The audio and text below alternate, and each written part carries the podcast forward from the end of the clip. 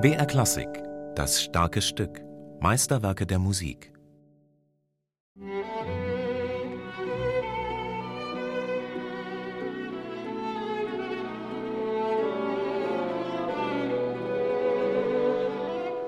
Bartoks zweites Violinkonzert zeigt, dass die Suche nach einem Kompromiss zwischen den Bedürfnissen des Komponisten und denen des Auftraggebers, des Geigers Soltan Sekei, durchaus befruchtend und zu einem ganz neuen Konzept führen kann.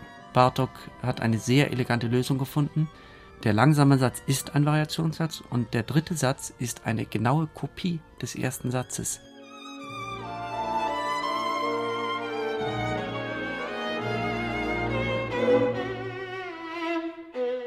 Gegensätze kennzeichnen den ersten Satz des Konzerts.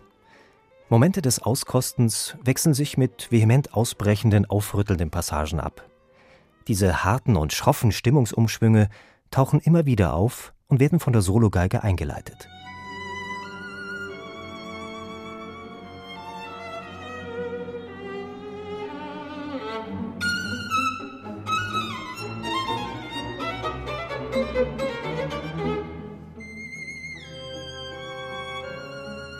Dem robusten Anfangsthema stellt Bartok eine Zwölftonmelodie zur Seite. In sich zerklüftet scheint der Fortgang der musikalischen Entwicklung mit zunehmender Länge des ersten Satzes verloren gegangen zu sein. Eine Orientierungslosigkeit, die in eine Vierteltonpassage der Sologeige mündet.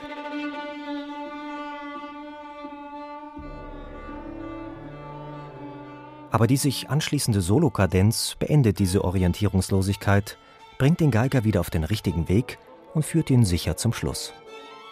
Damit die Gegensätze und Stimmungsumschwünge im ersten Satz auch voll zur Geltung kommen, hat Bartok ganz genaue Anweisungen in die Partitur geschrieben. Er legte viel Wert auf Genauigkeit und trug immer ein Metronom bei sich, um damit die Tempi zu kontrollieren, auch wenn er selbst spielte.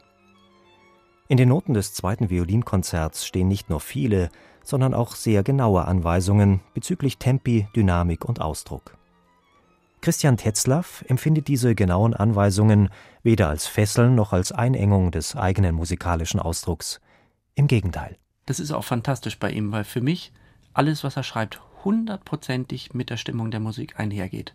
Metronomisierung, Dynamiken und Bezeichnungen überhaupt sind so, dass man sagt, ja, das meiste hätte eigentlich nicht schreiben müssen, so soll es sowieso sein. Aber es ist eine schöne Bestätigung. Nach diesem durch schroffe Gegensätze geprägten Satz folgt der langsame zweite Satz, ein Variationssatz. Die Sologeige stellt das achttaktige Thema vor, deren Grundlage eine Quarte ist. Eine wunderschöne Kantilene, ruhig und abgeklärt, erhebt sich über dem Orchester.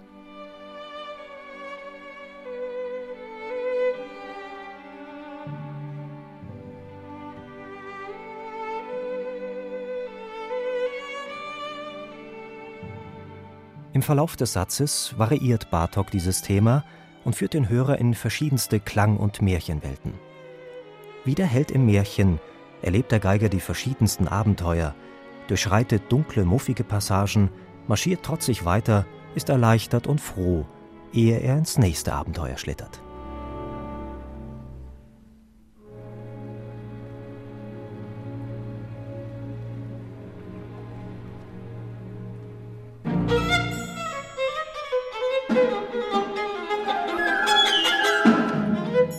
Am Ende des zweiten Satzes spielt die Sologeige wieder das Thema, diesmal eine Oktave höher. Ins Nichts schwebend endet dieser Satz.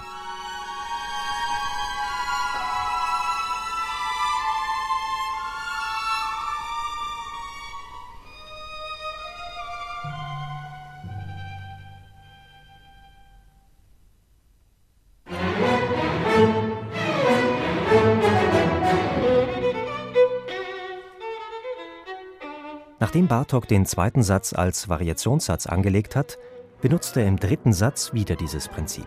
Und der dritte Satz ist eine genaue Kopie des ersten Satzes. Aber alles, was im ersten Satz vielleicht auch einen Hang ins Großartige und Stolze und Schöne hat, bekommt im letzten Satz eher fratzenhafte Züge. Oder nicht nur negativ, sondern auch wild tänzerisch, bukolisch in diesem Stück, das eben sehr viele Gegensätze hat, stiftet dies Ganze aber doch einen großen Zusammenhang, dass man sozusagen den letzten Satz vom Ablauf her eigentlich schon kennt und trotzdem alles vollkommen anders ist. Über das Ende des zweiten Violinkonzerts von Bartok war der Auftraggeber, der Geiger Soltan Sekei, nicht sehr erfreut, denn der Solist kam gar nicht mehr zum Zuge.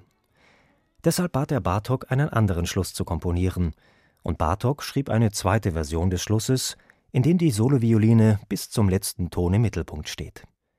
Christian Tetzlaff hat sich für die erste Version des Schlusses entschieden. Ich spiele jetzt die Orchesterversion, das heißt, wo er einen rauschenden, wirklich orgiastischen Orchesterschluss komponiert hat mit absurden Posaunen und Trompetenglissandi und dem vollen Orchester, weil das ein großartiger Schluss ist und dem Ganzen noch so die Sahnehaube aufsetzt. Der Wermutstropfen dabei ist, dass ich nicht mehr dabei bin. Denn man kann nicht dann noch die Sologeige mitspielen lassen, wenn sowieso Tuhu Wapo los ist und ich nur ein Pantomime bin.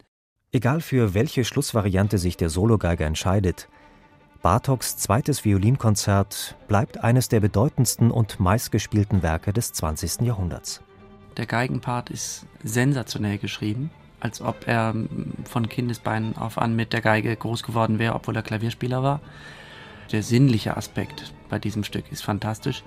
Und dann ist es ein Stück, bei dem ich sicher bin, dass es sehr, sehr viele Momente gibt, wo das Publikum vollständig mitgenommen wird von der Musik. Musik